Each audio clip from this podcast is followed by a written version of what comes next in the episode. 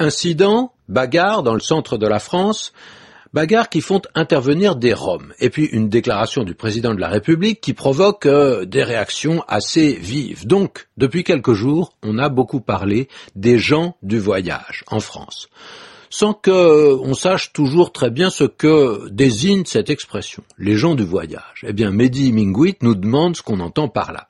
C'est une expression qui n'est pas neuve, hein. on la trouve depuis à peu près 150 ans, et elle représente tous ceux qu'on peut appeler également soit des gitans, soit des tziganes, soit des manouches, soit des roms. Alors, il y a certainement un lien une origine commune à tous ces groupes, mais ils vivent dans des pays assez différents, ils ne parlent pas la même langue, ils ne parlent pas une langue mais plusieurs avec des variations, des différences importantes. Toutes ne la parlent pas, cette langue qu'on appelle parfois la langue rome.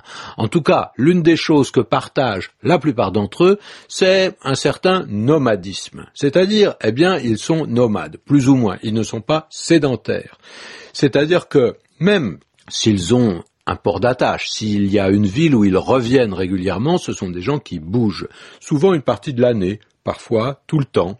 Et même lorsqu'ils se fixent quelque part, eh bien, il y en a un certain nombre qui continuent d'habiter dans une caravane ou dans un endroit qui peut se transporter d'un point à un autre, qui n'est pas définitivement fixé, ancré en un lieu précis. Alors, c'est bien pour ça qu'on les appelle les gens du voyage, ce qui permet en même temps de ne pas les désigner de façon ethnique par rapport à leur origine. Donc c'est une expression qui est plus neutre et c'est même, depuis presque 40 ans maintenant, devenu une catégorie juridique officiellement. Hein. Il s'agit de ceux qui exercent une activité ambulante.